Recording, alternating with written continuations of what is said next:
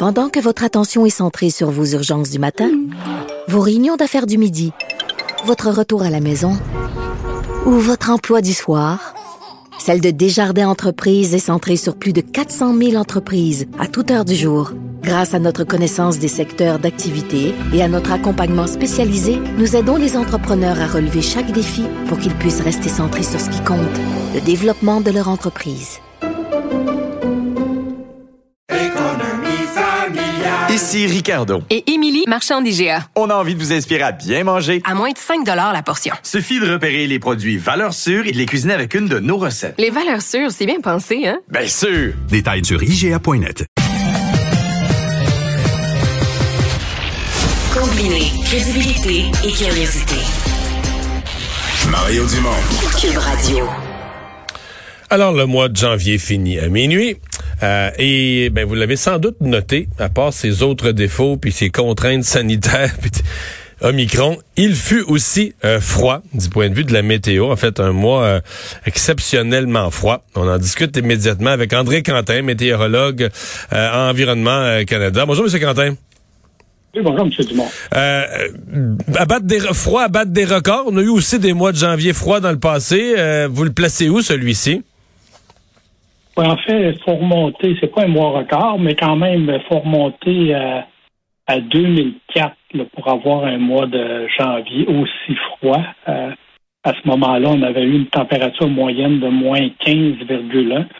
Cette année, on a enregistré moins 13,5. Donc, euh, c'était quand même euh, très froid si on compare à la normale, qui est de moins 9,7. C'est presque 4 degrés sous la normale et enfin un mois qu'on peut qualifier de très froid. Alors, c'est pas, comme je le mentionnais, c'est pas un record, mais quand même, euh, c'était un, genre de confinement forcé. Ouais, euh, particulier parce que souvent, euh, bon, ça va être plus froid évidemment plus au nord, euh, des régions comme l'Abitibi, le Saguenay-Lac-Saint-Jean, l'est du Québec. Là, là même le sud du Québec, la région de Montréal, est-ce que ça a été encore, est-ce que l'écart avec les normales a été encore plus grand? C'est une impression, peut-être que je me trompe, mais j'ai l'impression que l'écart est encore plus grand dans le sud du Québec. Là, on est moins habitué du temps très froid.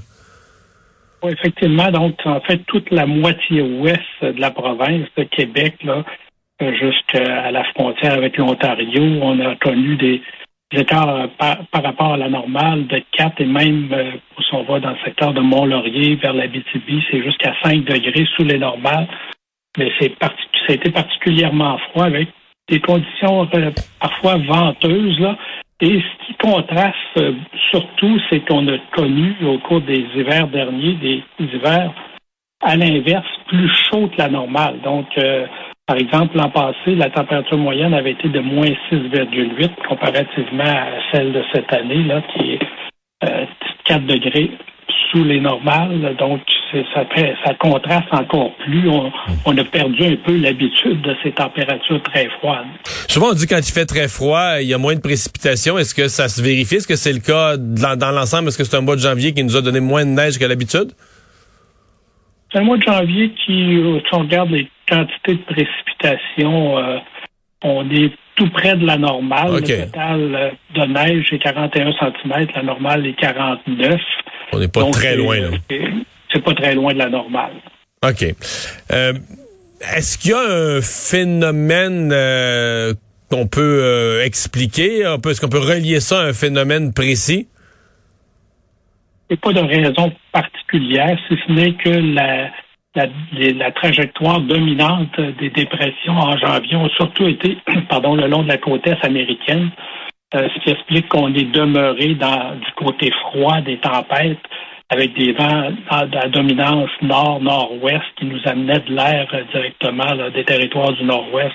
De là, les températures extrêmement froides qu'on a connues. Donc, tout ça, c'est relié euh, à, la position du courant jet, là, qui, qui, veut, si on peut euh, vulgariser, c'est le corridor euh, qui, dirige les dépressions de, sur le continent. Donc, c'est la raison pour laquelle, on en étant du côté froid des tempêtes, on a connu des températures euh, sous les normales de saison. Hmm. Est-ce que les conditions sont là pour que le même phénomène se prolonge en février? il y a un certain adoucissement en milieu de semaine, là, mais à plus long terme, si on regarde vers la fin de la semaine, on revient à des températures euh, euh, sous les normales de saison euh, pour une bonne partie du Québec, encore une fois.